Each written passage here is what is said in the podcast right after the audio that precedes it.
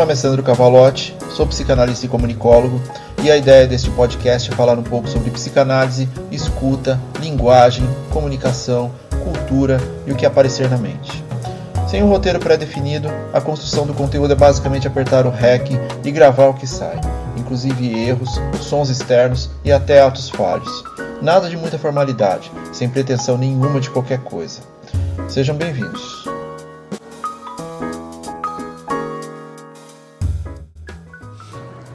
Episódio 48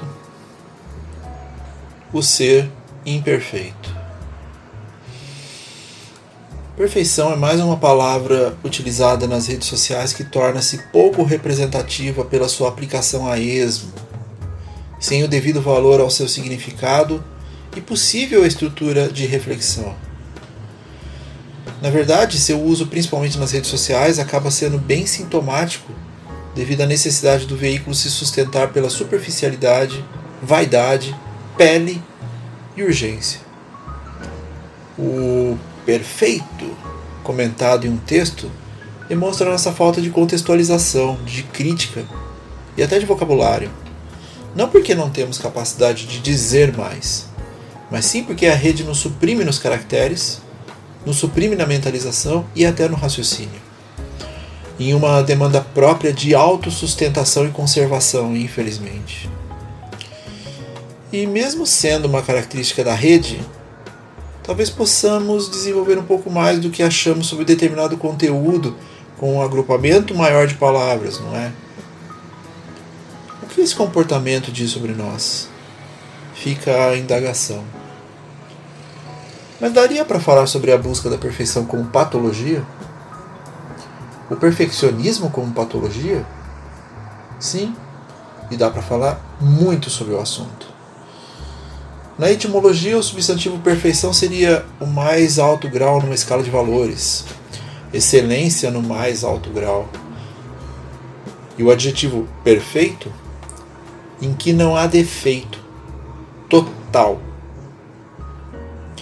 Mas como definir se algo é ou não total? Se ele atinge seu patamar de impecabilidade, deixa de o ser? Atinge-se então a plenitude? Existe desejo depois de tornar-se algo sem falhas, sem imperfeições, sem humanidade? Nas redes sociais todo mundo é perfeito, afinal o real não gera engajamento, pois gera comprometimento. E as redes sociais não são para comprometimento, infelizmente. Poderiam ser, mas não são, pois o real não daria lucro. Portanto, vamos camuflar comportamentos em uma armadura feita de filtros com o intuito de esconder nossas falhas mínimas, mas que podem estar relacionadas com nossas falhas mais íntimas. Like não é afeto. Já dissemos por aqui. Inicialmente, a necessidade da busca pela perfeição já se mostra intimamente ligada a outro fator, fator preponderante em nossa construção infantil: a da fuga da falha, da frustração. Então imaginamos que quanto mais moldamos, criticamos, autocriticamos, estruturamos, estudamos, observamos cada detalhe sobre algo, vai nos impedir de sofrer.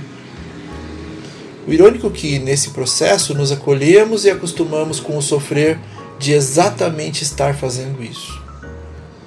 Sofremos em silêncio na busca do perfeccionismo para agradar. Mas agradar a quem? Algumas pessoas se gabam do tal perfeccionismo, bradam em plenos pulmões: sou perfeccionista. Que em uma leitura mais incisiva pode também ser interpretado como Sou inseguro e minha insegurança me faz achar que tenho controle total das coisas.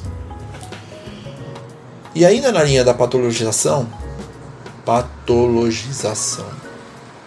Há diversos estudos que ligam a busca do perfeccionismo a distúrbios dos mais diversos, como comportamentos compulsivos, ansiedade, depressão, excessos variados. Podemos dourar a pílula e estruturar ligações com a tal busca da superação, o de tornar-se melhor e até o de quebrar minhas próprias limitações. Mas entre as reflexões, podemos também perguntar: perfeito para quem? Quando a tal busca da perfeição ela é auto-orientada, demonstra uma exigência consigo, geralmente exagerada por uma estrutura de competição. Mas a competição com quem? A quem você quer provar algo realmente? A quem você não quer decepcionar? O que realmente você quer se tornar? Qual o motivo dessa transformação? Não há nada de errado em entregar algo realmente polido, organizado e muito bem estruturado. Estamos falando daquela sensação de não saciedade na maior parte do tempo que é executado em nível pessoal. Vocês conhecem essas pessoas? As que alteram projetos até o último minuto da entrega, a que se sente sempre em falta com os pais, a que não consegue se decidir sobre A ou B, sendo que qualquer escolha não influenciaria em nada na questão inicial da proposta Aqui está sempre tentando provar um ponto para alguém que, na maior parte das vezes, não demonstra nenhum interesse no assunto. Aquelas pessoas que impõem um ponto de vista. E quando essa busca da perfeição é orientada para o outro? As cobranças feitas buscando padrões inatingíveis, a forma humilhante de expor funcionários, a falta de relações positivas e saudáveis, porque ninguém é suficiente, ninguém está à altura. Sou exigente em tudo que faço, é difícil me aguentar. Uma frase muito comum para pessoas que não conseguem lidar com o fato de que se sentem solitárias, mas não se sentem à vontade para ceder a esse imperfeccionismo e dá-lhe excesso nas faltas.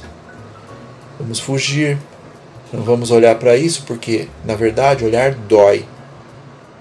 E a angústia, ela se instala com força total, perfeitamente instalada.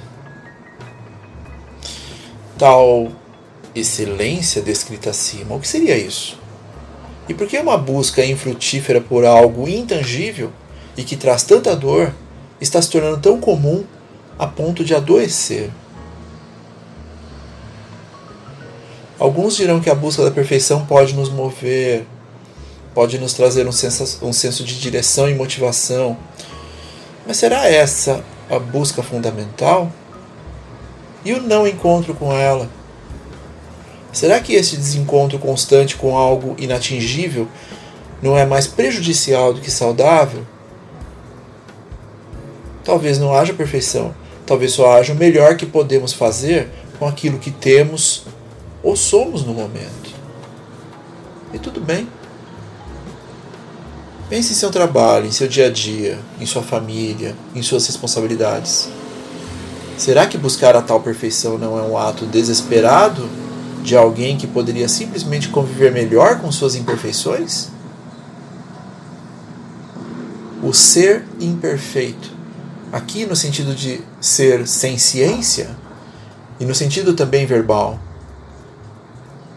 a compreensão de uma dinâmica relacionada à completude ilusória, a de que sim, podemos falhar. E que a autopunição na relação com a falha pode e deve existir, mas ela precisa terminar sem grandes danos. Porque o clichê errar é humano é uma grande verdade universal. O tal erro nos faz ver novas perspectivas, lugares, espaços, olhares que não seriam permitidos em atos conscientes.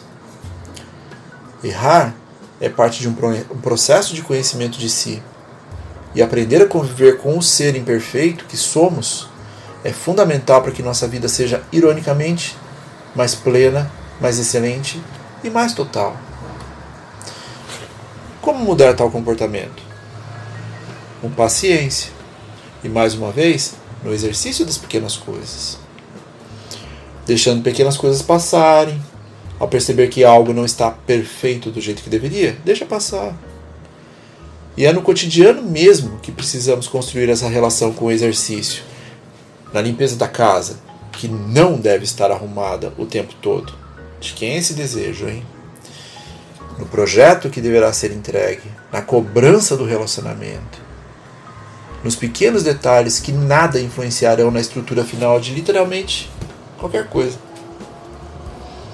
As pessoas erram o tempo todo, na fala, no comportamento, na escuta, nos sentidos. Lidar com a imperfeição dos outros também é lidar com a imperfeição em você. Outras formas de exercitar são descobrir as formas de lidar com a ansiedade, se conhecendo melhor dentro do que você gosta e do que não gosta. Perdoar se algo não está exatamente do jeito que você gostaria que estivesse. Isso é lidar com os limites de cada um. Observar-se dentro de tal comportamento ajuda a organizar as ideias de como lidar com o problema. Quanto mais você foge de uma situação, mais ela vai permear seu inconsciente, incomodando e tentando dizer algo. Quando você assume suas pequenas falhas, você já começa a se perceber de uma forma diferente, falível. Porque não dá para sustentar esse ritmo na busca da tal perfeição. É exaustivo, não é? Mas esse exercício de imperfeição pode deixar tudo mais leve, trazendo menos autopunição, menos comparações e uma melhor organização com o nosso autocontrole. A busca da perfeição trava, porque ela é rarefeita. E a imperfeição ela ensina, ela edifica. É até divertida quando se aprende a rir dos seus próprios erros. Ser imperfeito é aceitar que nosso cotidiano é limitado, que somos seres que estão constantemente buscando contornar nosso, nossa constante insatisfação seja ela física, emocional ou psicológica. E entender isso pode ser um primeiro passo para não se cobrar tanto. Não exceder na busca de concretização de expectativas e até conviver melhor em grupo. Na essência, ser o que se é, no seu tempo, na sua caminhada. E há muita coragem na percepção de ser imperfeito. Quanto podemos crescer com nossas imperfeições? Talvez, na próxima vez que você ler ou ouvir o termo perfeição, você pode vir a sorrir e pensar: que conceito interessante. Improvável, mas interessante. E o episódio de hoje foi complementado emocionalmente pelo maravilhoso disco Ultrassom de Edgar. E fiquem bem.